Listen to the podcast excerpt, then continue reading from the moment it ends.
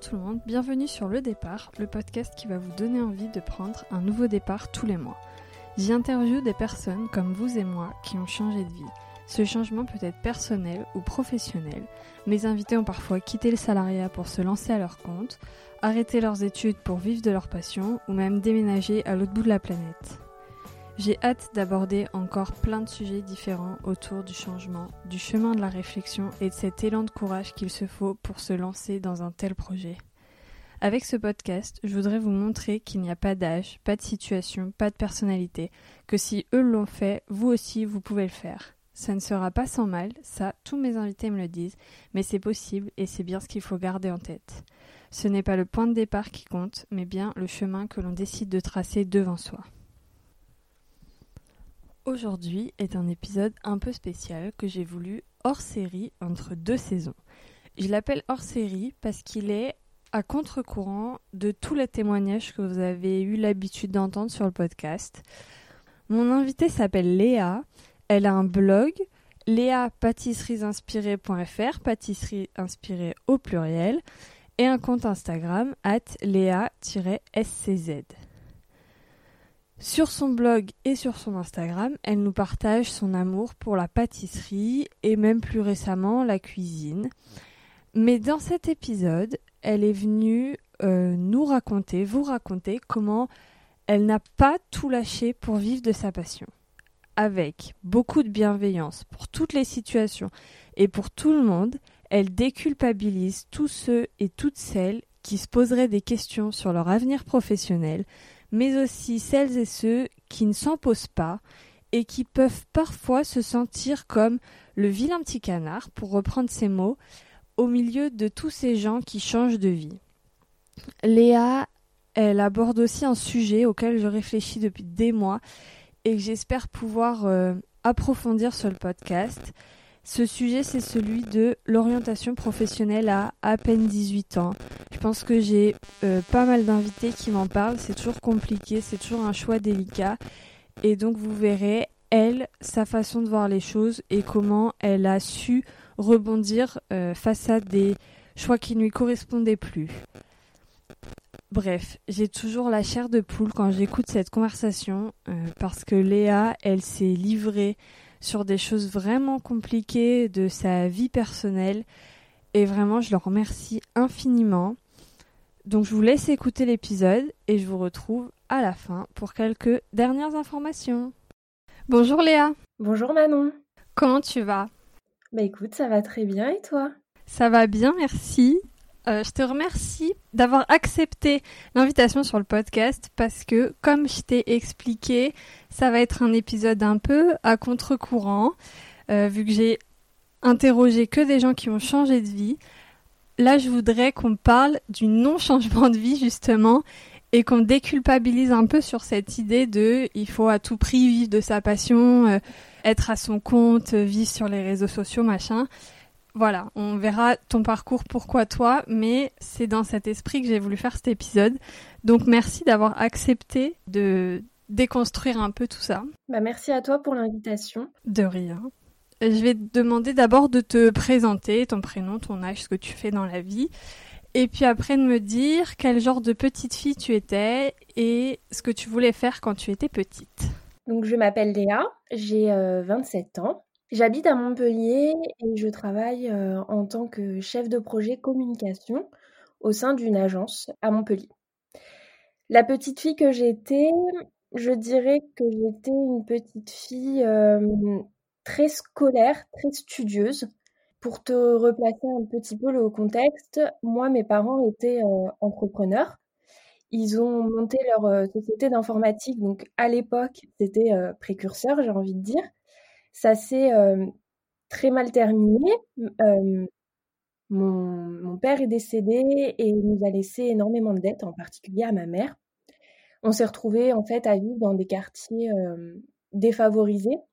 Et en fait, j'ai très vite compris que si je souhaitais me sortir de ce milieu-là, il fallait que je sois très performante à l'école. Du coup, j'étais très concentrée en fait sur mes études. Enfin, quand je dis études, euh, c'est vraiment euh, très tôt, quoi. J'avais euh, l'ambition d'être la meilleure, d'être la première de la classe. Et je me suis toujours, on va dire, foutu une, une pression sur ça. J'avais vraiment l'impression qu'il fallait que vraiment que je m'en sorte, quoi, et qu'il n'y avait pas d'autres euh, d'autres moyens. C'est toi-même qui te mets cette pression, c'est pas du tout ta mère qui, qui te met ces idées dans la tête, en fait, c'est toi-même qui comprends et qui très jeune te, te met cette pression. C'est ça. Vraiment, euh, moi, ma mère, elle nous a jamais euh, forcé dans les études. Elle, elle n'était pas particulièrement bonne à l'école. Moi, c'est vrai que j'avais des facilités, mais c'est moi-même qui me suis mis cette pression alors pression, c'est peut-être un grand mot, mais en tout cas, j'avais vraiment cette envie de réussir et de sortir du milieu euh, social où j'étais euh, à ce moment-là. Euh, malgré tout, j'avais quand même des rêves, hein, je pense comme toutes les petites filles. Je me suis très vite découvert une passion pour, pour la cuisine en général. En fait, ma tante me conviait un week-end de temps en temps chez elle, où on pâtissait et on cuisinait toute la journée du samedi pour préparer le repas du dimanche midi où ma mère et mon frère étaient conviés. Et donc c'était un vrai moment familial où on avait euh, la satisfaction en fait d'avoir fait euh, ben ce qu'on a ce qu'on avait cuisiné la veille. Et euh, du coup, quand il a fallu commencer à choisir entre guillemets sa voie professionnelle, je dirais que c'est plutôt au niveau du collège, savoir si on va en lycée général ou si on fait des études plus appliquée, on va dire, la question s'est posée est-ce que je fais un CAP cuisine? À l'époque, j'aimais autant la cuisine que la pâtisserie. Et en fait, de moi-même, encore une fois, jamais ma mère ne m'a bridée, mais de moi-même, je me suis dit que ça aurait été dommage, entre guillemets, de gâcher mon potentiel scolaire en faisant un métier manuel j'avais aussi conscience du fait que euh, les métiers de la bouche, en général, c'est des métiers qui sont quand même euh, assez contraignants en termes euh, d'horaire, etc. Et je me disais aussi que j'aurais un meilleur salaire en continuant mes études. Et donc, j'ai aspiré à être pédiatre néonatal. Donc vraiment pour les, pour les prématurés. C'était mon rêve au collège, du coup j'ai délaissé entre guillemets la, cuisine et la pâtisserie euh, avec comme objectif de vie de devenir euh, pédiatre néonatal. Joli objectif, je trouve. C'est. Ouais. Mais du coup, donc tu te lances dans un lycée, bac S, j'imagine, pour euh, après aller en médecine? Ouais, je me lance dans un lycée, un bac scientifique. Malheureusement, la vie n'est pas toujours toute rose. Bon, faut savoir qu'entre temps, ma mère a rencontré mon beau-père, qui nous a permis de déménager et d'être dans un milieu social, euh, on va dire, euh, tout à fait. Enfin, je sais pas comment dire ça parce que je veux froisser personne. je comprends. moins compliqué pour toi. Ouais, moins compliqué pour moi. Disons, euh, en tout cas, où la violence et la pauvreté n'étaient plus au quotidien. Donc, donc voilà, j'entre, j'entre au lycée.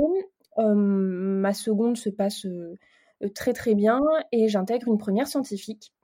Et malheureusement, entre, euh, entre ma seconde et ma première, un ami très très cher euh, à notre famille, assez jeune, décède d'une leucémie et ça m'a profondément bouleversée.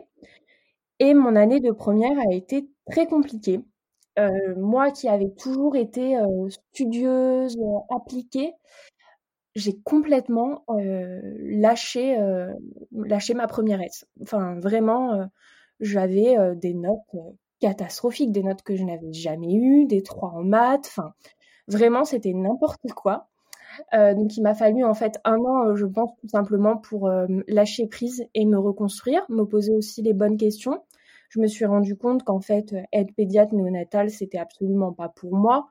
Euh, je me sentais pas euh, les épaules de travailler au quotidien dans un hôpital, surtout après ce qui s'était passé. Et en fait, je me suis dit, mais j'ai pas forcément besoin de choisir tout de suite, en fait, qu'est-ce que je souhaite faire? En tout cas, je savais que la première aide, c'était pas ce qui me plaisait, et donc euh, j'ai de mon fait demandé de redoubler et de passer en première économique et sociale. Ok, et là, donc, tu passes en, en ES et tu sais pas du tout ce que tu veux faire après? Non. Je redécouvre que j'aime bien les maths, donc je me, je prends en option, enfin en spécialité, je prends maths et j'ai une très bonne note au bac d'ailleurs. je découvre que j'adore les sciences économiques et sociales, mais voilà, je, je, franchement, à ce moment-là, je n'ai pas particulièrement d'idée de ce que je souhaite faire plus tard. Et en fait, ben, c'est tout simplement en terminale, avec admission post-bac, où ben, entre guillemets, il faut un petit peu choisir ce qu'on va faire. Et je décide de m'orienter vers la communication. Donc, je passe euh, ben, différents concours euh, pour euh, des formations publiques. Et je suis prise à l'université de Bordeaux en licence information et communication. Mais tu viens pas de, de Lille ou du Nord à la base? On l'a pas dit au début, mais il me semble que. Si, alors en fait, j'ai grandi en région parisienne.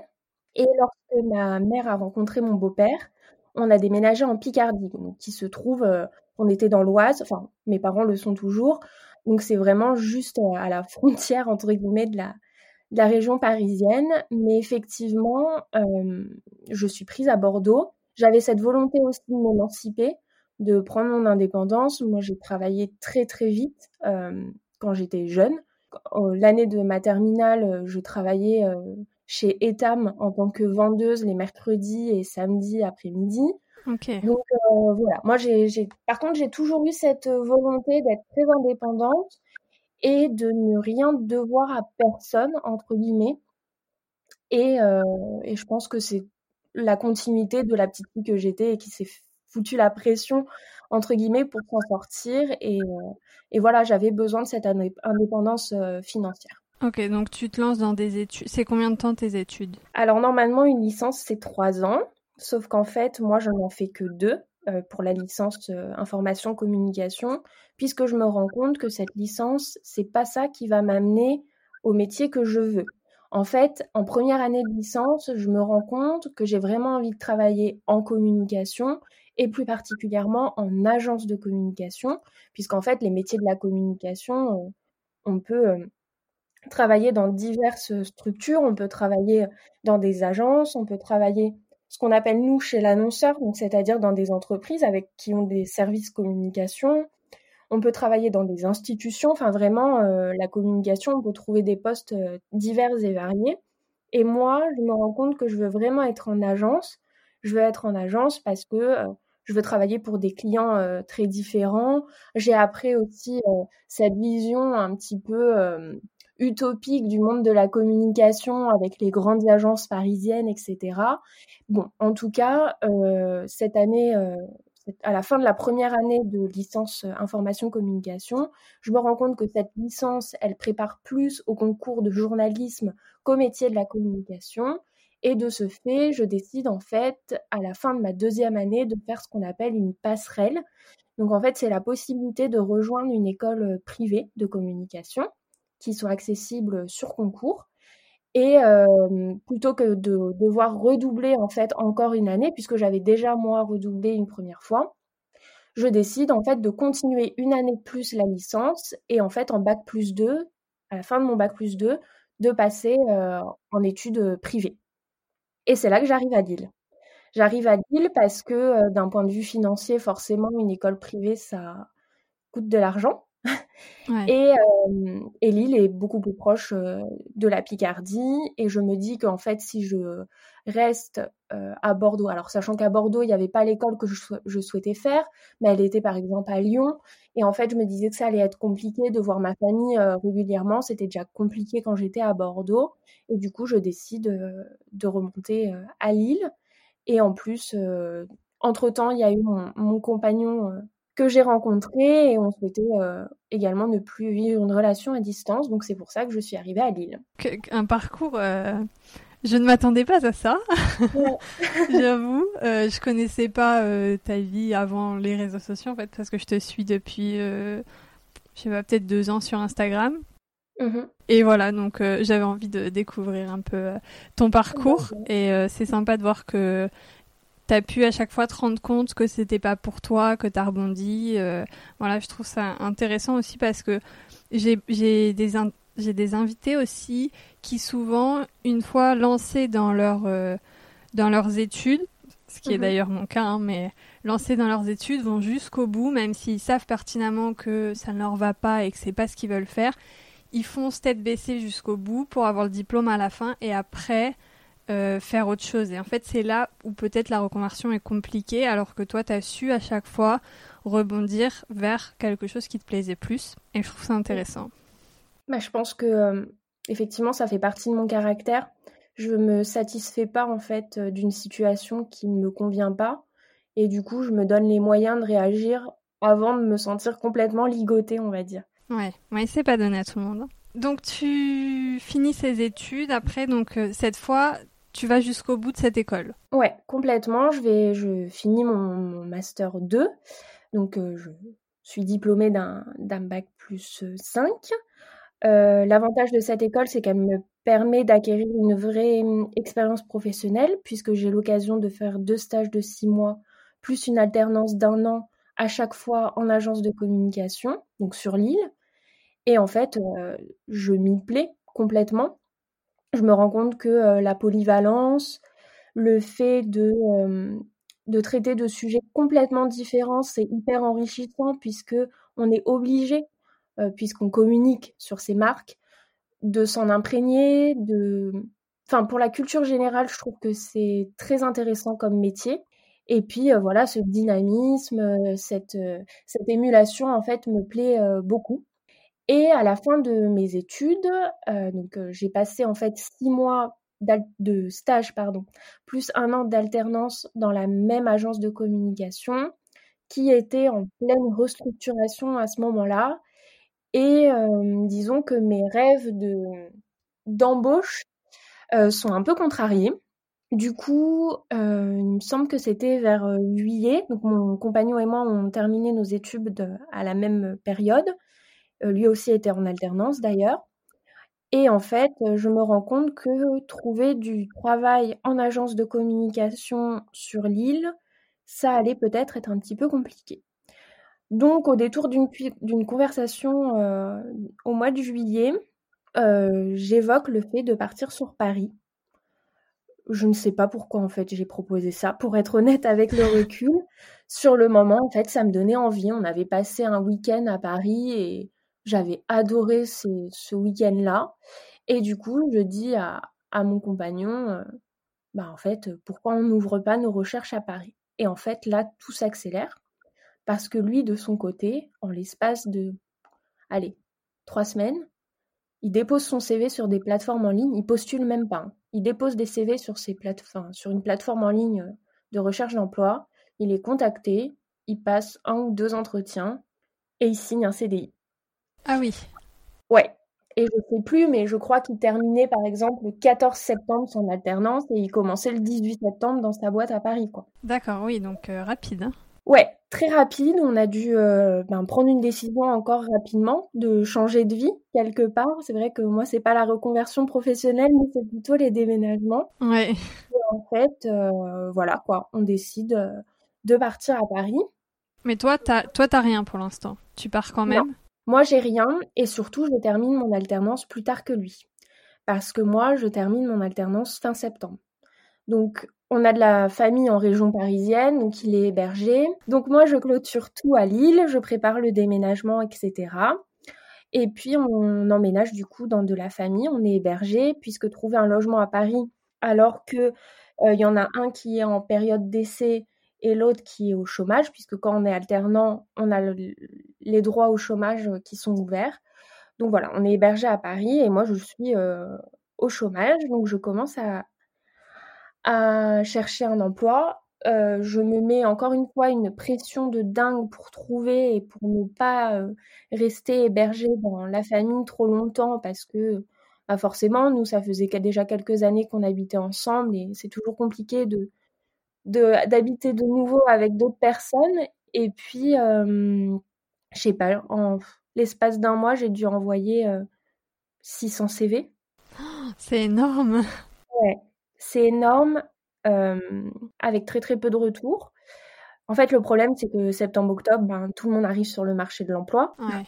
tout le monde cherche, donc forcément, euh, je suppose que pour euh, un, une offre d'emploi euh, publié, euh, il doit y avoir, euh, je sais pas, 1000 ou 2000 candidatures. Enfin, j'imagine que c'est énorme. Donc, je passe un entretien d'embauche qui, qui se passe bien. Je suis embauchée et en fait, je me rends compte lors de mon premier jour de, d'emploi qu'on m'a menti en fait lors de l'entretien et que en fait c'est une, une boîte qui fait de la communication pour des produits phytosanitaires et en particulier, euh, dans leur viseur, ils ont euh, Monsanto.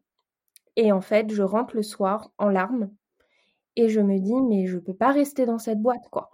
Je ne peux pas. Ils t'avaient promis quoi? Bah en fait, ils avaient été assez évasifs sur la typologie de clients qu'ils avaient. Ils m'avaient juste dit que c'était de la communication agricole et ils n'avaient pas du tout euh, évoqué le fait qu'en fait, ils faisaient de la communication pour les produits phytosanitaires. C'est dingue. Ouais, et en fait, euh, ben, j'arrive du coup ce, premier et dernier jour de travail euh, et euh, on me présente mon portefeuille client, donc les clients pour lesquels je vais travailler. Et en fait, on m'annonce que je vais travailler pour Bayer sur la partie phytosanitaire et que Bayer est en train de racheter Monsanto. Donc à terme, si je reste dans cette boîte, je vais travailler pour Monsanto. Et en fait, c'est absolument contre mes valeurs, puisque en plus, l'ironie du sort, c'est que euh, l'agence dans laquelle j'ai fait mon alternance à Lille était une agence de communication centrée sur le développement durable. Donc en fait, je passe entre guillemets du paradis à l'enfer. Mais c'est fou qui. Enfin, du coup, c'était quand même mentionné dans ton CV et c'est fou que les gens se sont dit Ah oui, elle a fait du développement durable pendant un an et demi, elle va se plaire là-dedans. En fait, c'était une agence de communication montée par des gens qui n'étaient pas issus de la communication, mais du secteur agricole. Et je pense qu'on n'a absolument pas la même vision des choses. Donc en fait, je pense qu'ils s'étaient déjà fait, euh, enfin en tout cas qu'ils avaient rencontré des difficultés à embaucher quelqu'un à ce moment-là, et qu'ils ont préféré cacher cette partie-là. En fait, ils ont fait un coup de poker, sauf que ça n'a pas du tout marché. Donc moi, j'arrive le soir complètement en pleurs, et je dis à mon copain, mais en fait, je peux pas quoi travailler pour eux. Et mon copain me dit, mais pose ta démission. Demain, tu vas et tu leur dis, euh, en fait, non, c'est bon, je pars, quoi. Alors, moi, poser ma démission, ça m'a fait, mais. Ça, c'était inimaginable pour moi. Et puis, en plus, j'avais cette pression de me dire, oui, mais il me faut un emploi pour qu'on trouve notre logement à nous.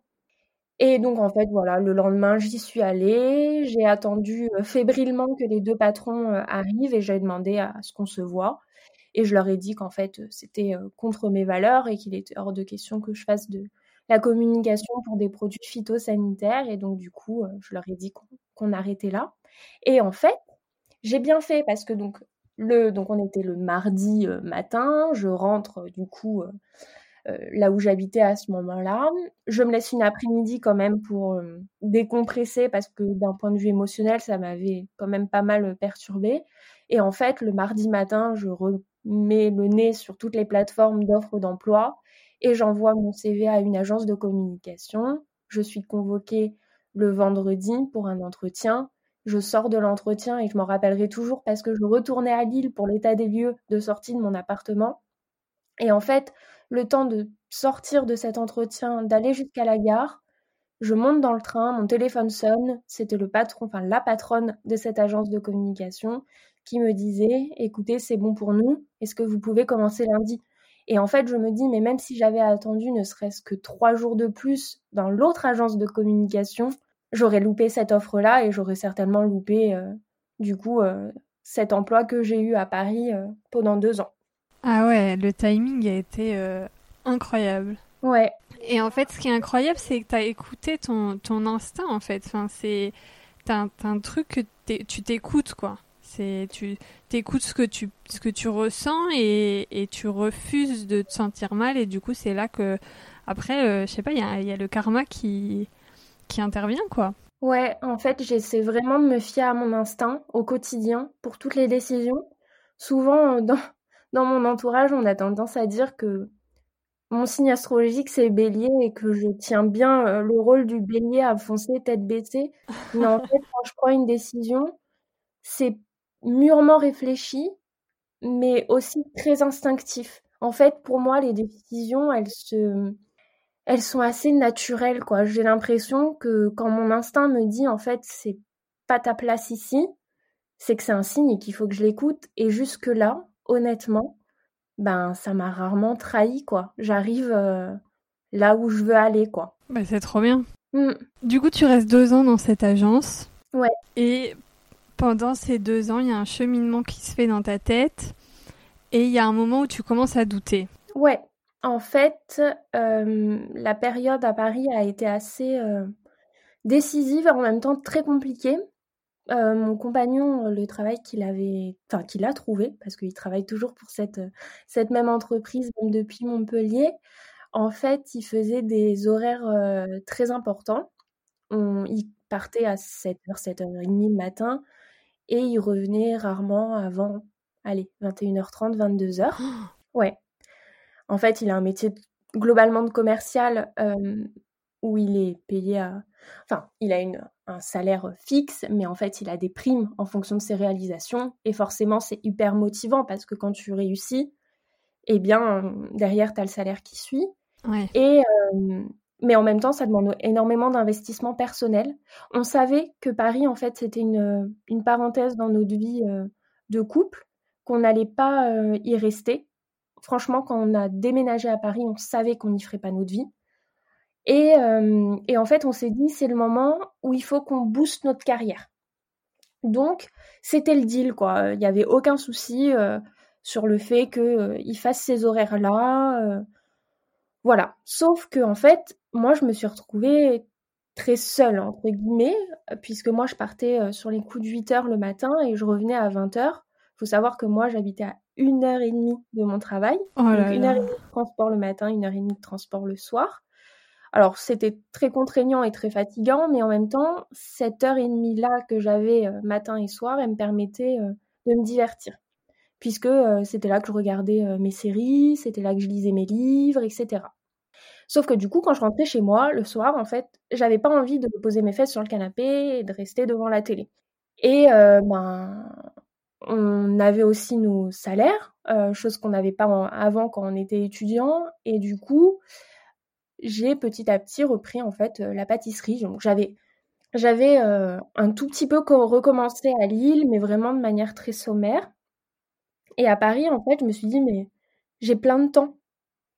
J'ai plein de temps pour le faire. Et du coup, euh, c'est là que vraiment je me suis lancée euh, dans la pâtisserie. Et en même temps, du coup, tu, tu lances euh, ta page Instagram en même temps que tu te lances dans la pâtisserie ou tu restes quelque temps à faire de la pâtisserie pour toi avant de lancer Instagram? Non, j'ai lancé. Alors, j'ai pas vraiment lancé Instagram en fait. Euh, j'avais un blog à Lille avec une amie qui a pris fin euh, quand je suis arrivée à Paris euh, pour diverses raisons et sur lequel je partageais déjà de temps en temps des recettes. Et en fait, ce côté partage de recettes, j'ai pas eu envie que ça s'arrête avec le blog. Donc je me suis dit, mon compte personnel Instagram, ben je partageais pas grand chose d'intéressant, hein, clairement.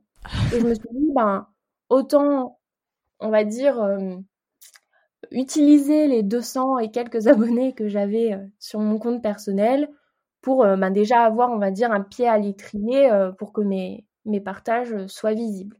Donc du coup, j'ai supprimé à peu près toutes les publications que je trouvais pas intéressantes sur mon compte personnel et j'ai commencé à, partager mes, photos de pâtisserie. Ok, et ça grandit vachement parce que tu n'es plus à 200 et quelques maintenant. la communauté grandit vachement. Est-ce que la passion grandit avec ou est-ce que la passion est toujours la même euh, Effectivement, donc du coup, en termes, si on parle de purement chiffres, en termes de nombre d'abonnés, ça grandit. Alors au début, ça grandit euh, gentiment, on va dire. Et puis, euh, alors sais pas, j'ai dû convertir mon compte, on va dire, au mois d'octobre ou novembre à un compte 100% pâtisserie. Et au mois de mai, je crois, il y a la blogueuse euh, Elles en parlent qui euh, propose de faire un euh, partage du dimanche. Donc le principe, c'est tu partages une, photo de son feed Instagram et puis elle, elle en sélectionne 5 ou 10 comptes qui lui plaisent. Pardon, et elle les partage en échange pour gagner en visibilité. Et moi, je fais ça un petit peu de manière euh, sans y croire. Tu sais, un peu comme tous les concours qu'il y a sur Instagram où tu participes, où tu sais très bien que tu as peu de chances de gagner. Enfin, moi, en tout cas, je gagne jamais à aucun concours, donc voilà. et du coup, euh, je fais ça, mais vraiment euh, j'ai envie de dire, comme une bouteille à la mer, quoi, parce que je me dis, cette fille-là, à l'époque, elle avait déjà plus de 100 000 abonnés, Coralie, et la probabilité, enfin, je sais pas, on devait être des centaines à partager euh, une photo de son fille d'Instagram. Et en fait, euh, je m'en rappellerai toujours parce qu'on part en, en week-end euh, à Lyon chez le papa de mon copain. Et d'un coup, je vois mon téléphone qui s'agite. je vois qu'elles en parlent a euh, mentionné mon nom dans une de ses stories. Donc là, je me dis, ok, c'est bon, je fais partie des comptes euh, qu'elle a partagés. Et en fait, je vois surtout, mais des dizaines d'abonnements à mon compte. Mais des dizaines. C'est-à-dire qu'en 24 heures, euh, je suis passée, je crois, de 320 à 780 abonnés. Ah oui, c'est même des centaines là. ouais. C'était impressionnant. Et en fait, c'est surtout que avant, je partageais mes, mes pâtisseries. On va dire, j'avais 320 abonnés, sur les 320, il y en avait 250 de vraies personnes que j'avais déjà croisées dans la, dans la vraie vie. Peut-être juste une fois ou deux, ou en soirée, tu te donnes ton compte Instagram, tu vois. Mais d'un coup, en fait, la proportion entre les personnes que je connais et les personnes que je ne connais pas change du tout au tout. On passe euh, vraiment où la majeure partie des gens qui suivent mon compte Instagram ne me connaissent pas. Donc là, grosse pression. C'est flippant. Un petit peu. C'est flippant et en fait, c'est surtout. Euh, c'est flippant parce qu'en fait, ça s'arrête pas. Euh, ce partage, en fait, j'ai eu une croissance exponentielle, euh, je crois, jusqu'au mois de décembre. Donc, entre mai et décembre, je suis passée du coup de 320 abonnés à plus de 3000. Ah oui. Ouais. En fait, quand je prenais une photo de, enfin, en photo une de mes pâtisseries, je prenais trois ou quatre photos et puis c'est vrai que ben, dans les transports, du coup, j'avais le temps de préparer mes textes, de les poster. Donc je postais euh, peut-être trois, quatre fois par semaine. Et en fait, ben, en fait, c'est un cercle vertueux Instagram dans le sens où plus tu postes et plus, enfin, et au plus les gens s'abonnent à ton compte et commentent et like, etc. Au plus en fait tes photos sont vues et montrées et sûrement atterrissent sur Explorer. Et en fait, du coup, ça faisait que je grandissais, je grandissais, je grandissais. Et mmh, en plus, euh, ben voilà, moi, mon métier est quand même lié aussi aux réseaux sociaux, puisqu'en communication, euh, la dimension social média est importante. Donc, ça m'amusait en même temps d'aller voir les chiffres. Tu vois, je regardais énormément euh, les chiffres de mon compte Instagram, mais également les visites sur mon blog. J'essayais de comprendre, tu vois, les analytics. Et en fait, c'est drôle parce que moi, ma formation en communication a inclus assez peu tout ce qui est réseaux sociaux, site internet, etc. Et en fait, je me suis formée grâce à mon blog et à Instagram. C'est-à-dire que c'est grâce à, cette expérience de partage de pâtisserie que euh, je sais maintenant comment fonctionnent euh, les sites WordPress et, euh, voilà, maintenant je, travaille aussi sur des projets de sites internet en n'étant pas du tout larguée. quand un technique me parle d'un site internet, je, comprends. Et en fait, ça, c'est uniquement grâce à mon blog. Et pareil, aujourd'hui, je travaille sur les réseaux sociaux pour mes clients. Et en fait, euh, bah, je l'ai appris grâce à mon blog, alors euh, grâce à Instagram et, et voilà, grâce à, ouais, à, cette expérience de blogging pâtisserie, quoi. Donc, euh, donc c'est assez dingue. Est-ce que quand tu as lancé le blog et quand tu as vu ce nombre d'abonnés monter, tu t'es dit que ça allait te servir, que ça allait être une expérience qui allait te servir dans ta vie professionnelle actuelle, donc en agence de communication, ou est-ce que tu t'es dit il faut que ça me serve de tremplin pour après que moi je vive de ma passion? C'est ce terme qu'on adore tous, vivre de sa passion. Alors j'ai envie de dire aucun des deux, puisque moi, euh, au début, j'avais juste envie de partager ma tarte aux fraises, quoi. Euh, non, non, mais vraiment. Non, mais c'est c'est trop bien. Euh, de vivre de ma passion ou que ça me serve dans mon, dans mon milieu professionnel. Mais en fait, ça s'est imposé un petit peu naturellement. Et, et pour te dire, donc l'agence dans laquelle je travaillais à Paris, ça nous a permis de développer euh, les réseaux sociaux, puisque moi j'ai petit à petit gagné un peu confiance en moi euh, sur la partie social média. Et en fait, un petit peu au culot, on a proposé deux jours de formation à l'un de nos clients sur les réseaux sociaux. Ou alors, bien entendu, hein, alors la grosse pression, parce que tu arrives, toi, tu te sens pas non plus 100% euh, euh, formé et, tu vas proposer une formation, mais en fait, voilà, j'avais cette passion aussi pour les réseaux sociaux qui s'est développée en même temps que ma passion pour la pâtisserie. Et du coup, je prenais plaisir à aller farfouiller à droite, à gauche pour accroître mes connaissances. Et c'est comme ça, en fait, du coup, que qu'on a pu proposer cette formation. Mais du coup, c'était pas du tout l'objectif de base, quoi. Vraiment, vraiment pas. Il euh, y a quand même un moment donné où ça grandit tellement que tu commences à avoir des partenariats, des collaborations qui font que tu montes euh, ta micro-entreprise. Est-ce que tu montes ta micro-entreprise parce que tu as une espèce de pression des réseaux sociaux? Je sais pas si pression c'est le bon terme ou si c'est euh, en fait les réseaux sociaux à force de voir les gens faire comme ça, tu te dis moi aussi il faut que je fasse comme ça. de toute façon c'est comme ça que ça marche. Je, ne sais plus où en était ma question. Non, je comprends ta question. Euh, c'est en gros, est-ce que euh, j'ai monté ma micro-entreprise parce pour faire entre guillemets comme tout le monde ou est-ce que j'avais une à un moment je me suis posé la question d'une reconversion? Ouais, voilà, c'est c'est ma question. Merci de poser mieux les questions que moi. Tu vas prendre ma place.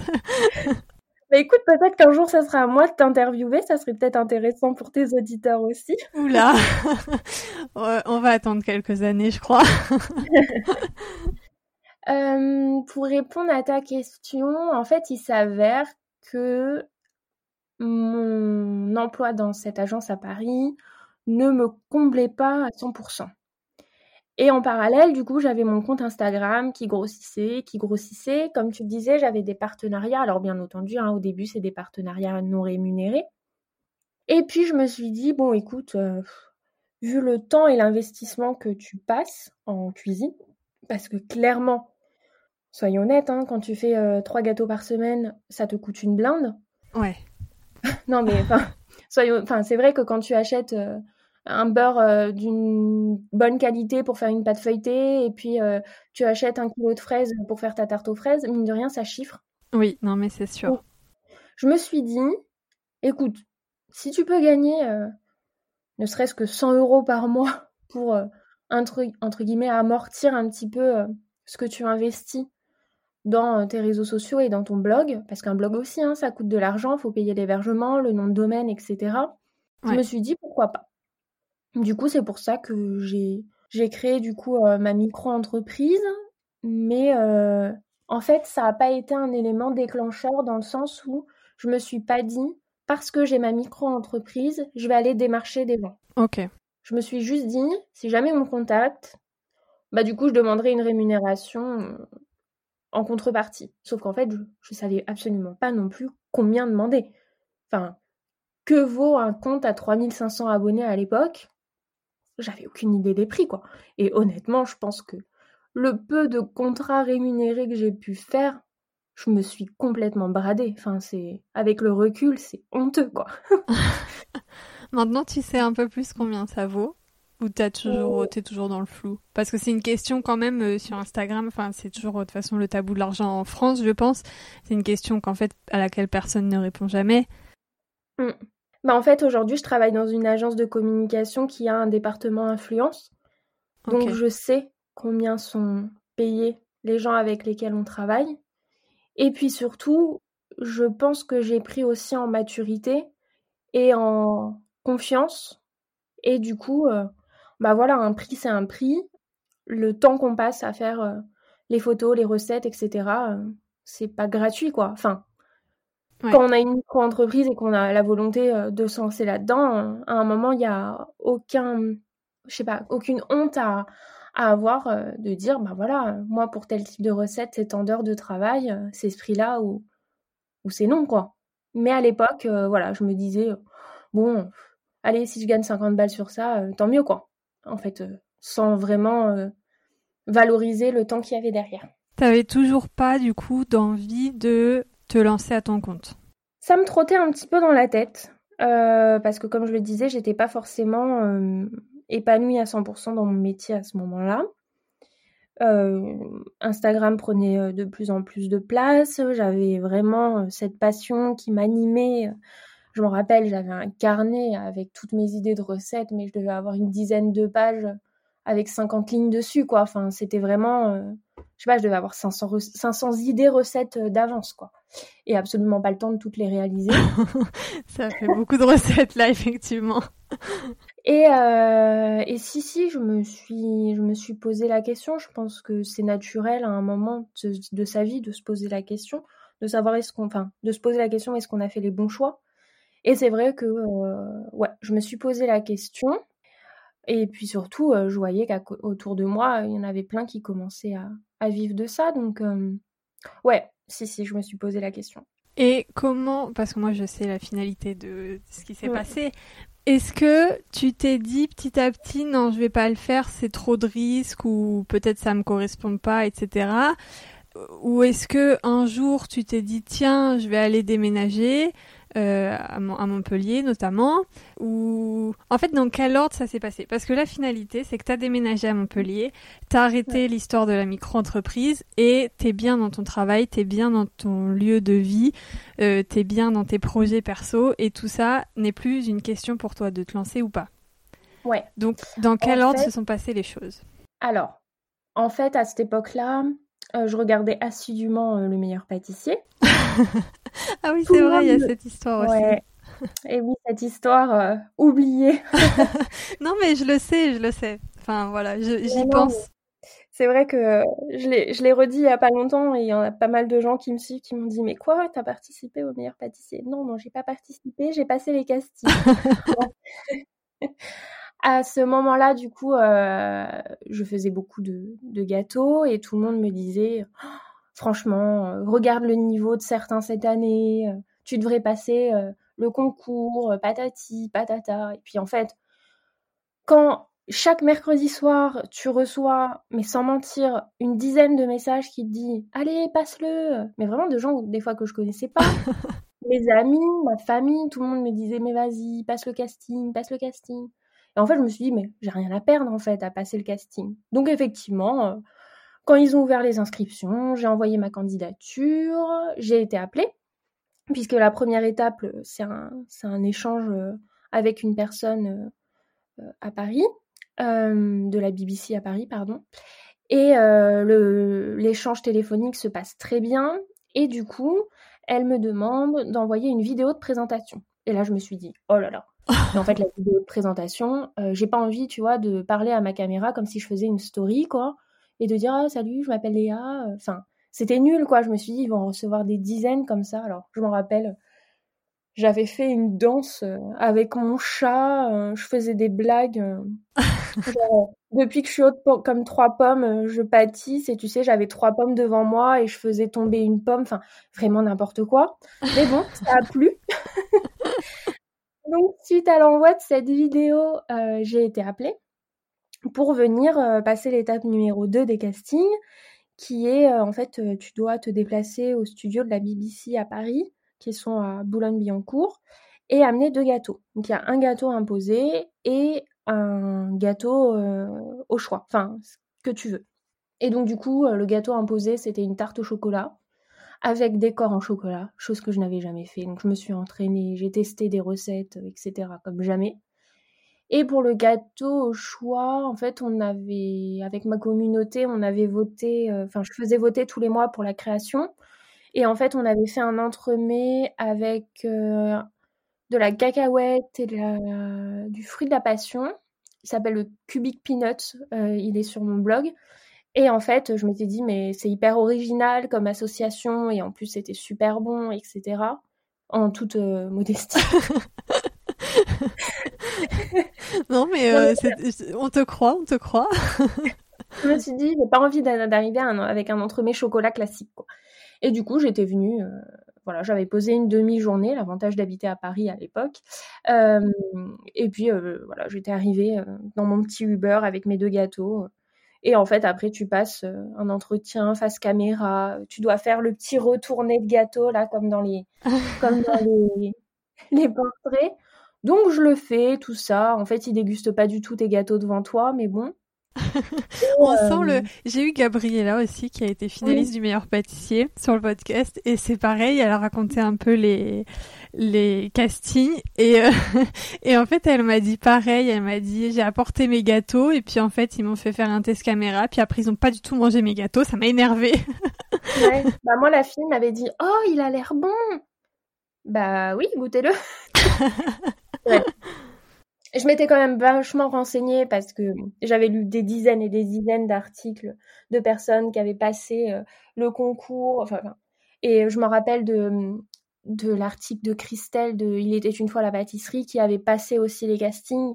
Et en fait, elle avait dit, mais surtout, vous habitiez pas en noir. Alors, du coup, j'avais mis un haut vert. Enfin, vraiment, j'avais pris tout et n'importe quoi comme, comme conseil pour que, pour euh, réussir, quoi.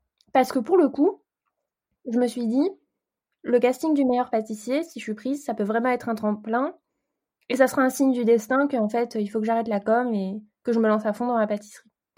Et donc, je passe euh, donc, euh, ce casting euh, face caméra, tout ça. Enfin, face caméra, c'est face tablette. Hein. avec un iPad, faut pas non plus s'attendre à la grosse caméra non plus. Et en fait, la fille me dit donc ça, c'était au mois de novembre, mi-novembre. Et la fille me dit, euh, bon, on a la, troisième épreuve du, casting, c'est un, une épreuve, en fait, euh, comme au meilleur pâtissier, avec plusieurs autres candidats, et puis des vraies caméras qui vous filment, vous êtes interviewé pendant que vous réalisez une recette. Bon, du coup, comme j'avais lu plein de blogs, je savais quelle était la troisième étape. Et elle me dit, c'est dans deux ou trois semaines.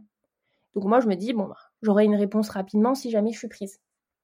Et en fait, le temps passe. Les deux, trois semaines euh, s'écoulent. Et puis, il y a les vacances de Noël. Et toujours pas de nouvelles. Et mon copain arrêtait pas de me dire Mais rappelle-la, demande-lui où ça en est. Est-ce que t'es prise Est-ce que tu vas passer l'étape numéro 3 Et en fait, j'avais pas du tout envie d'appeler.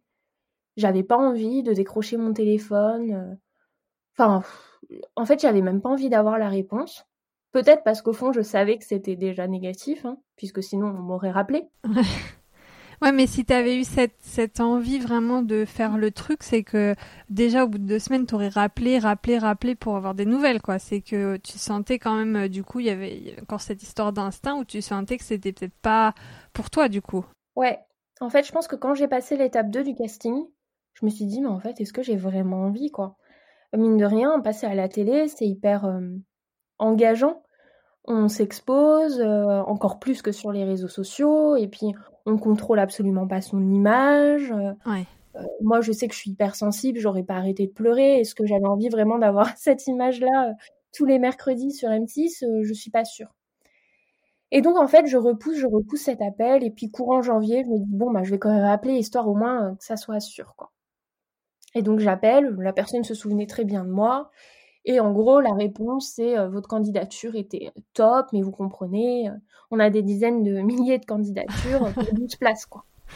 Je bah, je comprends tout à fait. Euh. Bref, je raccroche et en fait, soulagement de ne pas avoir été prise. Ah ouais. Mais le vrai soulagement, vraiment, tu sais, un poids qu'on t'enlève des épaules, quoi. Et là, je me suis dit, bon, c'est que c'était pas pour moi. Je pense pas que de toute façon, passer à la télé, c'est forcément pour moi. Et puis, euh, je me dis, euh, encore une fois, quoi, le destin. Enfin, moi, je pars du principe que la vie nous emmène là où on doit être. Donc voilà, c'était une super expérience. Euh, j'aurai le plaisir de dire que, que j'ai passé les castings. J'ai pas été prise, en fait, c'est absolument pas grave, quoi. Et en fait, je m'étais dit que j'allais participer au meilleur pâtissier. En tout cas, que je tentais le casting avant de passer mon CAP pâtissier parce qu'il faut avoir un statut d'amateur pour passer euh, le casting euh, du meilleur pâtissier. moi, j'ai fait le contraire. Moi, j'ai passé le CAP et comme ça, plus personne peut m'emmerder avec le, meilleur pâtissier. non, mais voilà, moi, je m'étais dit, bon, normalement, 2020, euh, je souhaitais passer mon CAP pâtissier en candidat libre. Je tente le concours du meilleur pâtissier avant, quoi. Et en fait, donc, du coup, je suis pas prise. Et en fait, je décide de pas passer non plus mon, mon CAP pâtisserie. Parce que en fait, au début que tu passes les castings, tu te dis ça peut être un tremplin pour euh, pour vivre, euh, enfin me lancer à mon compte autour de la pâtisserie. Donc le CAP c'était euh, pour pour confirmer ça. Et du coup, là, le fait de pas être prise, tu te dis, en fait, c'était pas une idée qui était pour moi de me lancer à mon compte, ou tu te dis, euh, je vais faire autrement, je vais finalement quand même euh, me lancer à mon compte.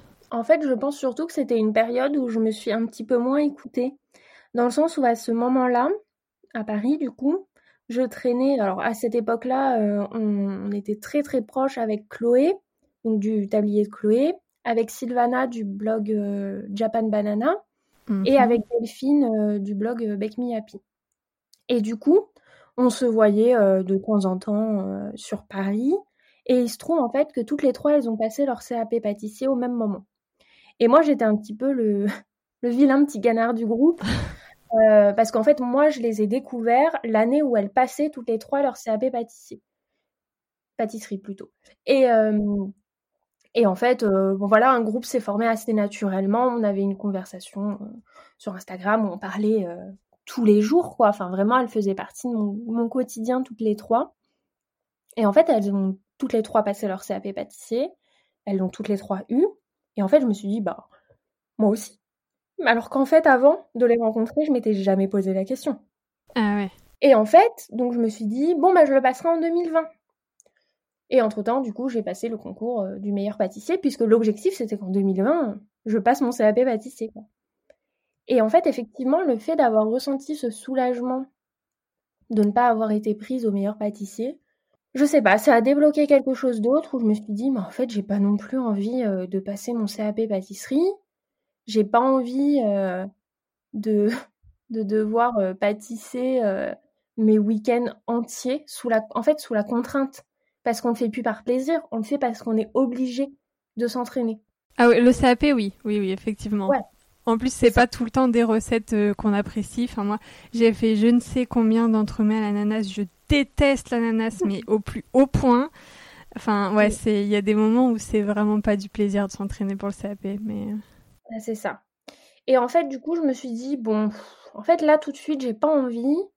On verra peut-être plus tard. Et puis, euh, bah, on arrivait aux deux ans euh, à Paris. Et euh, moi, je commençais vraiment à en avoir marre. Je me posais beaucoup de questions, du coup, sur mon avenir dans la communication. Et en même temps, beaucoup de questions sur mon avenir pâtisserie. J'étais vraiment perdue, en fait. Et je me suis dit, bon, on va un petit peu prendre les choses dans l'ordre. Déjà, il y a l'endroit où j'habite qui ne me convient pas. Euh, j'ai détesté habiter à Paris. Je pense que je suis pas faite pour ça, tout simplement. Et du coup, avec mon, copain, on s'est dit bon, lui, il voulait faire deux ans dans sa boîte. Donc ça nous a amené à septembre 2019. Euh, je me suis peut-être plantée sur les dates, hein, mais bon bref. on comprend l'idée générale. voilà. Et du coup, on s'est dit, bon, on reste jusqu'à septembre, mais en septembre 2019, on déménage. Et en fait, donc, euh, on avait passé quelques jours à Montpellier déjà, où on s'était dit que ça serait une ville où on se verrait bien vivre. De toute façon, c'était soit ça, soit retourner à Lille, clairement parce qu'on avait adoré euh, habiter à Lille, sauf un petit peu le temps qui nous, qui pour y retourner, quoique Paris, c'est à peu près, pareil, mais... Euh, et donc on retourne à Montpellier entre guillemets pour confirmation et, et en fait ça confirme notre volonté euh, complète euh, de partir à Montpellier. On se dit que mon copain euh, qui a fait ses études dans le bâtiment trouvera assez facilement un travail à, à Montpellier, moi beaucoup moins. Et du coup, je négocie une rupture conventionnelle avec mon agence parisienne nous, on se met d'accord sur une date euh, courant septembre pour que j'arrête. Et en fait, la rupture conventionnelle te permet d'ouvrir tes droits au chômage, ce qui n'est pas le cas lorsque tu démissionnes. Donc euh, voilà, donc je regardais un petit peu à Montpellier, qu'est-ce qui se qu'est-ce qui se passait entre guillemets dans le monde de la communication, mais j'étais pas non plus encore en recherche active. Enfin vraiment, je voilà, je regardais avec une volonté vraiment de retrouver euh, ce qui m'animait en communication. Et c'est là qu'Instagram a aussi joué dans ma vie. C'est que euh, je suis contactée par euh, une personne qui gère l'influence pour Pink Lady, qui s'appelle Anouk. Par là, je te fais un petit coucou, j'en profite. euh, et je suis contactée en fait pour savoir si je souhaite rejoindre la Pink Family. Donc, euh, c'est une opération pour Pink Lady. Donc j'accepte et en fait, à la fin du mail, il y a la signature de l'agence et je vois que c'est une agence à Montpellier. Donc, oh. comme je parlais à ce moment-là vraiment quotidiennement avec Chloé, euh, je lui envoie un message en lui disant Ah, t'as vu euh, Parce que je savais qu'elle faisait partie de cette Pink Family. Je lui ai dit Ah, t'as vu, ils sont à Montpellier. Euh, je pense que je vais postuler. je sais pas, on devait être au mois de mars, quelque chose comme ça. Pour septembre, c'était un petit peu tôt.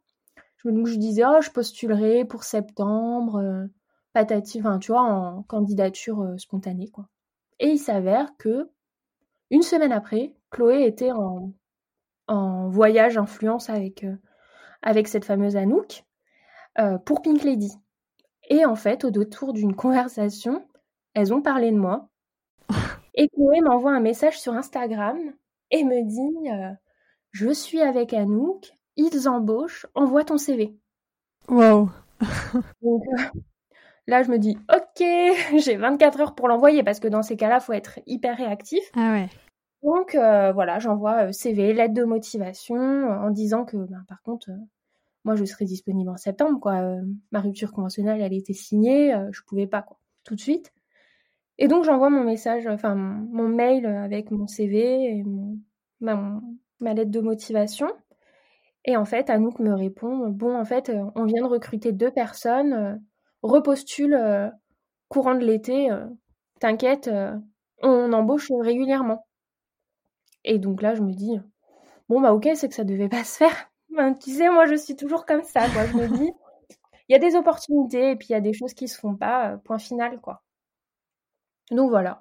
Le temps passe un petit peu. Euh, je garde toujours en tête cette agence à Montpellier, euh, qui en plus a l'air d'avoir des clients plutôt cool. Et voilà, je regarde tout ça. Mon copain ne trouve pas à Montpellier. Donc on se dit, bon, bah, peut-être que ça sera un peu après septembre, quoi. Et puis, euh, je pars en voyage dans le cadre d'Instagram euh, en Normandie pour la marque Les Deux Vaches. Donc, on était tranquillement en week-end en Normandie, tout ça. Et je me connecte à mon compte LinkedIn. Et là, je vois que le directeur général adjoint de l'agence qui gère Pink Lady a regardé mon profil. Et là, je me dis, ouh, ça, ça veut dire qu'il a ressorti mon CV, quoi. Ah oui. Toi, t'avais pas repostulé entre temps non, bah, je me disais juillet, euh, juillet, août, personne recrute, quoi, tu vois. Ouais. Et donc, du coup, euh, j'envoie un message en disant Bon, bah, vous avez certainement eu mon CV par Anouk, euh, sachez que je suis toujours à la recherche d'un poste, quoi.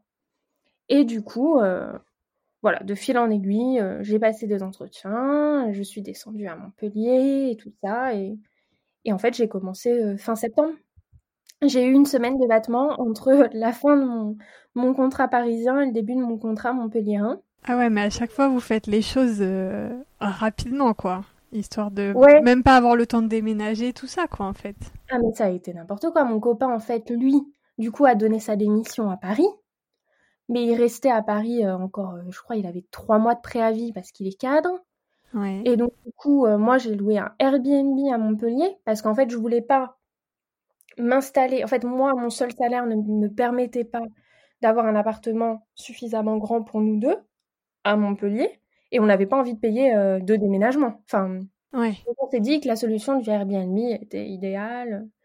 Et en fait, lui, il continue à Paris à être dans notre, euh, dans notre euh, appartement. Ensuite, il a été hébergé à droite à gauche chez des collègues. et en fait, entre-temps, sa boîte lui a proposé d'ouvrir une antenne à Montpellier. Donc au final, ils ont annulé sa démission, ils ont juste changé de contrat et il, a, il, a, il est arrivé en décembre de l'année dernière. Mais trop bien. ouais. La vie euh, fait bien les choses, franchement. Ah ouais, mais vous avez tous les deux une, une bonne étoile euh, incroyable. Ouais, après je pense qu'on se donne aussi les moyens et on reste ouvert à ces possibilités-là. Je pense que c'est aussi. Euh, ouais. Enfin, la chance, ça se provoque un petit peu. c'est vrai. voilà. Donc voilà, comment on, est arrivé à Montpellier. Et est-ce que tu dirais que le fait d'avoir déménagé, d'avoir quitté cette ville qui ne te plaisait pas, cette euh, boîte qui ne te plaisait pas, d'avoir déménagé, trouvé un travail dans une boîte qui te plaît plus, t'as fait complètement euh, occulter cette histoire de, de, pâtisserie, de CAP, tout ça? Ou est-ce que ça continue de trotter dans ta tête? Non, franchement, je pense que ça a occulté, dans le sens où aujourd'hui j'ai trouvé un équilibre en fait entre un métier qui me plaît et qui me fait réellement vibrer. Je pense que vraiment c'était la, la dernière chance. Je serais peut-être pas arrivée dans cette boîte-là, peut-être que j'aurais un discours complètement différent. En tout cas, aujourd'hui, je me sens bien dans la boîte où je suis et je me sens bien. Enfin voilà, j'ai des perspectives d'évolution en termes de, de, tâches, etc. et de clients pour lesquels je peux travailler. Donc, euh, et puis voilà, enfin, je me lève le matin, euh, j'ai envie d'aller travailler. Peut-être pas tous les matins, parce qu'il y a des matins qui sont plus difficiles que d'autres. je globalement, même... je vais faire un reculon. Je crois que même quand on vit de sa passion, il y a des matins où on n'a pas envie de se lever de toute façon. je pense aussi. Est-ce que euh, du coup c'est ta boîte donc elle fait de la communication pour Pink Lady Est-ce que c'est la seule marque euh, qui fait un peu référence à, la pâtisserie ou est-ce que tu as d'autres clients en lien avec la pâtisserie et, et c'est peut-être le petit plus qui te fait vibrer par rapport à ton ancienne agence? Alors pas du tout. dans le sens où euh, il y a une grosse partie agroalimentaire donc effectivement on travaille pour pour des marques de l'univers euh, food, on va dire, de manière très globale. Mais moi, c'est pas forcément le type de client sur lequel je suis. Euh, moi, je travaille surtout pour le secteur du vin, je travaille euh, pour la région Occitanie, sur des sujets très très divers. Ça va de la culture à, de l'agroalimentaire, au secteur viticole, mais aussi à l'accompagnement de structures qui accompagnent des, des startups. Enfin, c'est vraiment très très large j'ai retrouvé en fait ce côté euh, hyper polyvalent qui m'avait euh, vraiment plu au début de mes études euh, en communication. Est-ce que on a la même passion? Est-ce qu'on travaille avec le, la même envie sur des sujets totalement différents, même si c'est des domaines peut-être qui nous touchent moins? Est-ce que le fait d'avoir cette passion pour la communication peut te faire communiquer de la même façon pour tout le monde? Ou est-ce qu'il y a quand même des domaines que tu n'as pas envie d'aborder, à part le, Monsanto dont on parlait au début, mais... Euh, J'ai la chance d'être dans une agence euh, où on a le droit d'exprimer le fait qu'on ne veut pas travailler pour un client. Les portefeuilles clients, euh, donc les clients pour lesquels on travaille, changent assez régulièrement parce que voilà, les contrats, ça va et ça vient. Mais donc globalement, j'ai exprimé un souhait, c'est de ne pas travailler pour tout ce qui est euh, animaux en captivité, un choix qui a été respecté. Tu vois, enfin par exemple, ne pas faire la communication d'un zoo ou d'un aquarium. Ouais. Euh, après, mis à part ça, moi, j'ai pas l'envie non plus de me spécialiser dans un type de communication, dans le sens où j'ai pas envie d'être experte en communication food ou, experte en communication euh, institutionnelle, donc pour des mairies ou, des régions. j'ai pas envie de faire que ça, parce qu'en fait, ce qui fait en tout cas, ce qui me fait vibrer, c'est le fait de, switcher d'un sujet à l'autre. Est-ce qu'on peut parler de, de tes projets un peu perso ou est-ce que ça te gêne? Oh bah Non, j'en parle sur mes stories Instagram, donc il n'y a pas de souci. Est-ce que du coup, euh, le fait d'être allé vivre à Montpellier, d'avoir un cadre de vie qui te plaît mieux, une entreprise qui te plaît mieux, a fait euh, développer tes projets perso, notamment euh, t'as acheté un, enfin t'as acheté, t'as adopté pardon un chien et tu fais construire une maison ou tu construis une maison. Je sais pas si vous la faites vous-même ou si vous le faites faire, mais est-ce que c'est des projets qui ont pu se concrétiser parce que t'étais mieux à cet endroit-là ou est-ce que c'est des projets qui se seraient quand même concrétisés si vous étiez resté à Paris? Non, c'est pas des projets qui se seraient concrétisés si on était à Paris parce que nous on part du principe que pour adopter un animal, il faut avoir un minimum euh, un cadre de vie euh, et du temps à lui accorder, chose qu'on avait euh, à Paris. Enfin, je me voyais pas laisser euh, mon chien euh, de 8h à 20h, quoi. Avec la possibilité d'avoir un problème de transport en commun et de rentrer qu'à 21h. Enfin, c'était euh, pour moi absolument inenvisageable. Et puis acheter, vu le prix ouais. parisien, c'était pas c'était pas envisageable non plus, et d'autant plus qu'on savait qu'on n'allait pas y rester. Mais effectivement, le fait de déménager à Montpellier, ça m'a apporté, enfin, toute cette année 2020, pour moi, elle a été très positive. Alors, je sais qu'avec le Covid et tout ça, c'est c'est pas forcément le bilan qu'en tireront beaucoup de gens, mais elle m'a permis de retrouver un équilibre. D'un point de vue réseaux sociaux, ça a été une catastrophe. parce que j'ai eu des grandes périodes où je n'ai pas publié. Et en fait, j'ai pris le temps de me consacrer à autre chose, à retrouver un équilibre. Donc c'est vrai que l'année 2020, nous, on l'a commencé avec l'adoption de Groot, du coup, qui est un bouvier bernois qu'on a adopté le 4 janvier. Et un chien, ben, soyons honnêtes, hein, c'est beaucoup de temps pour son éducation, c'est beaucoup de temps parce qu'il a des besoins. Nous, en plus, on a pris un très gros chien. il, fait, 45 kilos aujourd'hui et il va sûrement arriver à 55, voire 60 une fois sa croissance complètement terminée. Donc, bon, après, nous, on est en appartement et on l'a pris en connaissance de cause. C'est une race de chien qui n'a pas besoin de 8 heures d'exercice par jour, etc. Donc voilà. Mais ma mine de rien, ça a besoin d'être sorti, ça a besoin de temps, ça a besoin d'attention, tout ça quoi. Et en fait, je me suis rendu compte aussi que mes week-ends, j'avais envie de faire autre chose que juste pâtisser. J'avais pas envie de me forcer à pâtisser juste pour avoir une photo à publier sur Instagram. En fait, il y a des week-ends où tout simplement on n'a pas envie de pâtisser, ou on peut pas parce qu'en fait on a une vie, ou qu'on a tout simplement envie de faire autre chose. Moi, il y a des week-ends où je préfère partir en randonnée avec mon chien pour 10 km plutôt que euh, de faire une tarte tatin, quoi. Et en fait, c'est pas grave. C'est, il a, j'ai aucune obligation. Instagram, euh, pour moi, c'est pas un job, c'est vraiment une passion. Le, la passion de l'échange, de la pâtisserie. Euh. Et en fait, ouais, j'ai arrêté de me foutre la pression aussi sur sur des résultats euh, via Instagram en fait. Euh. j'ai partagé un peu plus de ma vie quotidienne, donc euh, de mon chien effectivement, et, et, de ce projet de maison. Alors pour répondre à ta question, on fait faire une partie, on va faire une grosse partie nous-mêmes, donc on est en semi-autoconstruction. Et, et, je sais par exemple que sur l'année 2021-2022, j'aurai certainement pas le temps de pâtisser parce qu'en fait, euh, quand il faudra faire l'isolation de la maison, euh, je pourrai pas en même temps euh, faire une tarte de fraise, quoi. Et encore une fois, c'est pas grave. Enfin, aujourd'hui, j'ai pas l'ambition de devenir influenceuse pâtisserie ou de monter quelconque projet autour de ça. Peut-être que ça changera d'ici 5 ou 10 ans, en fait, parce que, parce que la vie, je pense que on l'a bien montré à travers euh, cette euh, heure euh, d'échange. la vie, elle est pleine de surprises et de rebondissements. Et, peut-être que dans deux ans, je me dirai, franchement, j'en ai marre de me lever tous les matins pour aller travailler pour quelqu'un d'autre. Peut-être. Et bien en fait, peut-être pas. Peut-être que dans 20 ans, je serai toujours chef de projet ou directrice de clientèle en communication et ça sera très bien aussi, quoi. Voilà. Parfait. En fait, j'aime beaucoup ce, J'aime beaucoup ton état d'esprit, j'aime beaucoup euh, ton parcours. Euh, voilà, je trouve que tu déculpabilises bien les gens.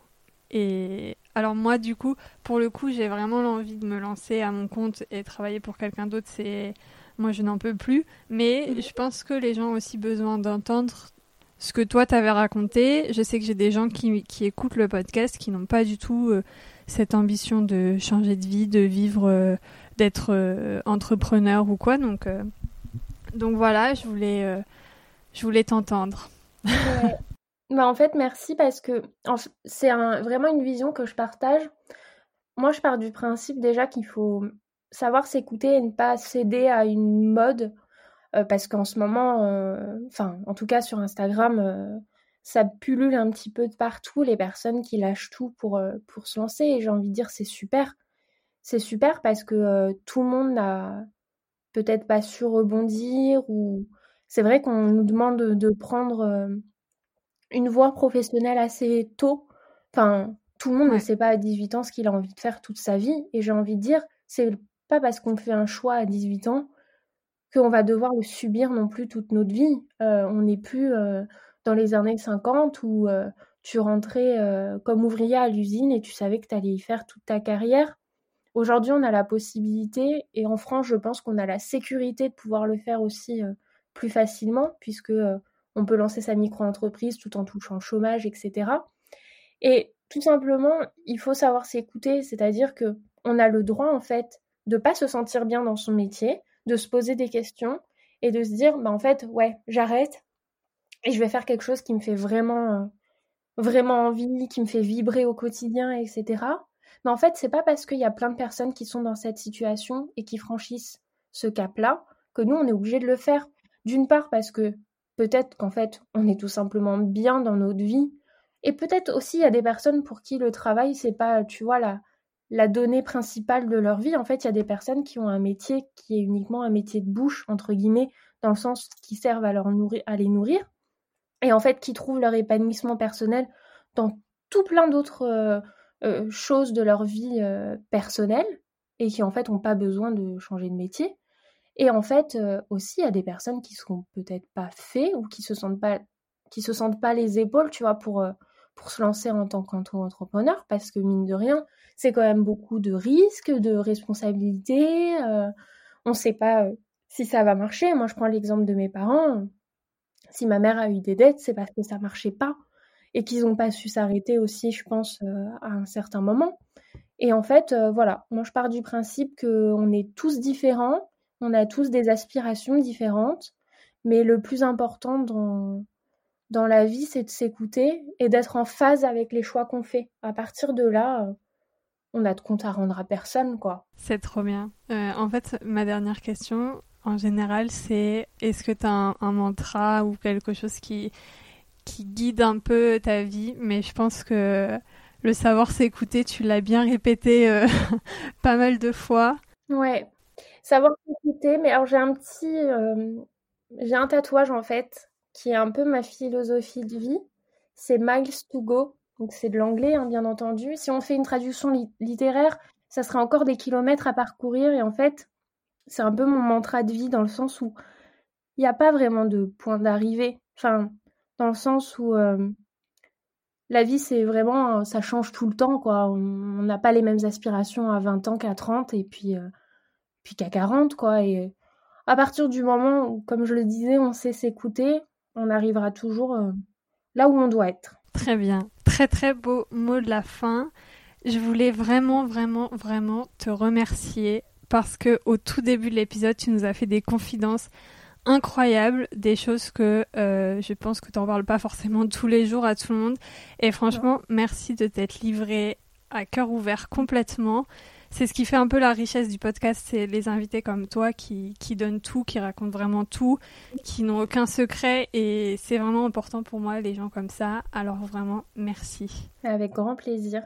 Je pense que c'était important aussi euh, parce qu'on ne commence pas sa vie à 20 ans et en fait euh, ce qui se passe aussi euh, avant et les drames qu'il peut y avoir dans notre vie, enfin les drames c'est peut-être un grand mot mais en tout cas les faits qu'on vit ça, ça nous forge. Et je pense que, comme je disais, ça a toujours un but. Et si ce que j'ai vécu ne s'était pas passé, je pense que j'en serais peut-être pas là non plus aujourd'hui. Donc, euh, avec grand plaisir. Merci Léa. Merci. À bientôt. À bientôt. Merci d'avoir écouté l'épisode jusqu'ici. J'espère qu'il vous a plu. Si c'est le cas, n'hésitez pas à laisser une note 5 étoiles de préférence sur votre appli de podcast préféré et à me laisser aussi un gentil commentaire ou même à me faire un retour par mail ou par message sur Instagram. Franchement, j'adore échanger avec vous à propos du podcast. C'est toujours super enrichissant d'avoir vos ressentis, vos retours. Euh, j'aime trop ça. Et concernant Léa, vous pouvez la retrouver donc sur Instagram sous le pseudo at léa-scz ou sur son blog léapâtisserieinspirées.fr, donc pâtisseries inspirées au pluriel. Et moi, eh bien, comme d'habitude, vous pouvez m'écrire par mail à manon at podcast-ledépart.com, sur Instagram at itinéraire.d'une ou encore sur le blog du podcast podcast-ledépart.com. Je vous dis à bientôt pour cette fois-ci la nouvelle saison du podcast et en attendant, prenez soin de vous.